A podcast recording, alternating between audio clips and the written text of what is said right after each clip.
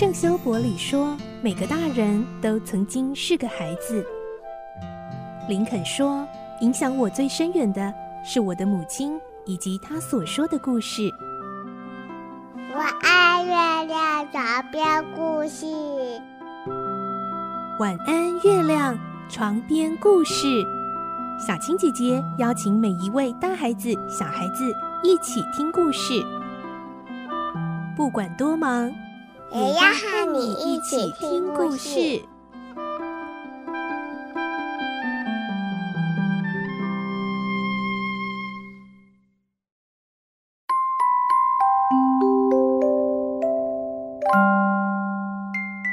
晚安，欢迎你和我们一起听故事。我是小青姐姐，我们继续来听《孤女努力记》的故事。今天是二十五集。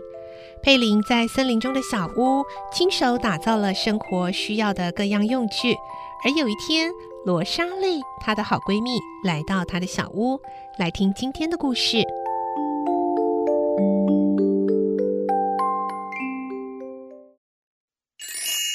孤女努力记》二十五集。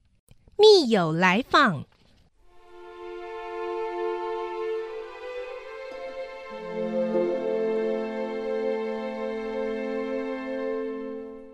过了一些时候，佩林又跑去探望罗莎莉。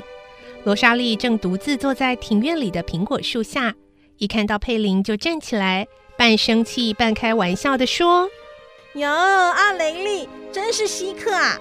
我还以为你大概都不会再来了呢。”佩林说：“呃，对不起，我每天都很想来看你，只是因为工作一直很忙，拖到现在才来。”佩林看到罗莎莉的手上还缠着绷带，就走近问：“你的伤还没有好吗？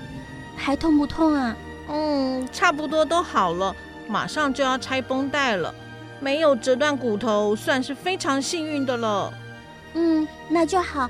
那么。”很快就可以上工了吧？是的，不过你说你每天都很忙，都忙些什么啊？佩林捂着嘴一直笑，他指指脚上的鞋子说：“ 你看，这是我自己做的鞋子呢。”哈？罗莎莉睁着她那一双大眼睛问：“真的吗？你自己会做鞋子啊？”她的口气好像不大相信。谁骗你呀？连这件衬衫也是我自己缝制的呢。嗯，你不知道，没有剪刀好困难哦。剪刀？向跟你一起住的人借不就好了吗？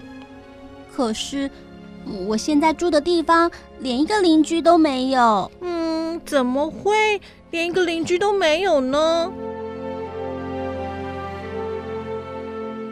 佩林觉得自己的秘密再也守不住了。于是决定告诉罗莎莉：“我住的屋子除了我，没有别人同住，也没有邻居。嗯，为什么呢？”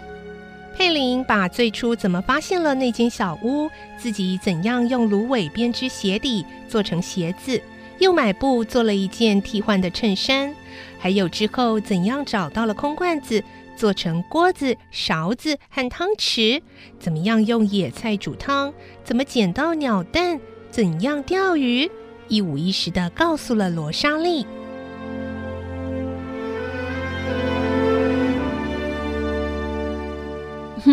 你想，我现在可以喝热汤、吃鱼，有时候还可以吃鸟蛋，这不是太美好了吗？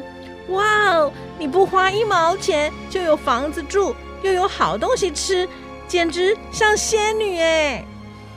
是啊，我也是那样想。不过有时候也会遭遇到困难，像是那一只汤匙，我足足做了三天，因为我不会做凹下去的部分，敲坏了两块席片才算成功。你大概想象得到我把石头打在手上的情形吧？嗯，你真了不起哎！罗莎莉露出非常羡慕的表情，接着她又说：“我真想到你那里去看看，你欢迎我吗？怎么会不欢迎呢？只不过你要先答应我，不要把我现在的住处告诉别人。”“好，我绝不会告诉别人，放心好了。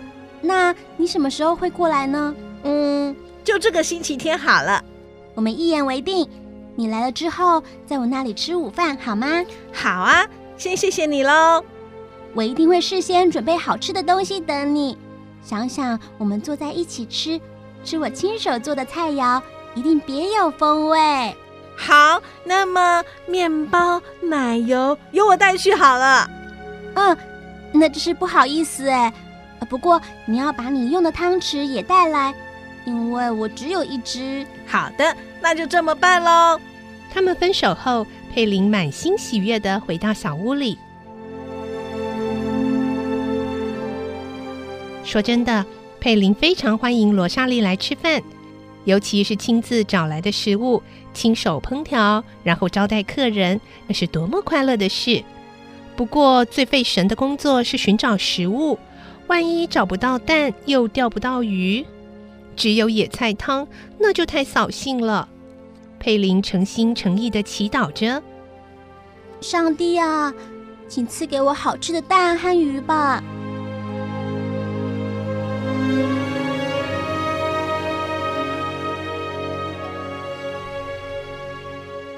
也许是上帝真的听到了他的祈求。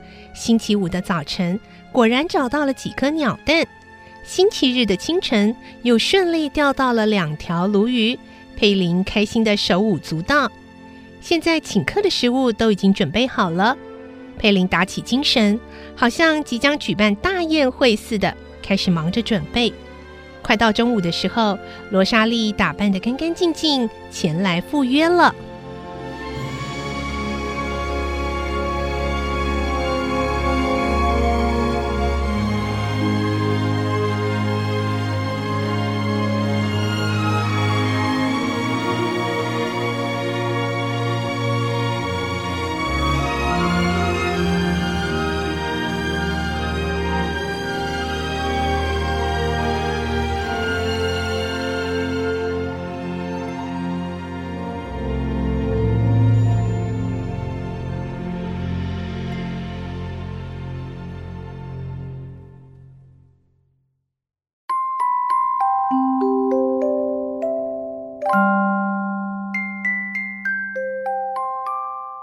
今天的故事就先听到这里了，明天再继续来听《孤女努力记》。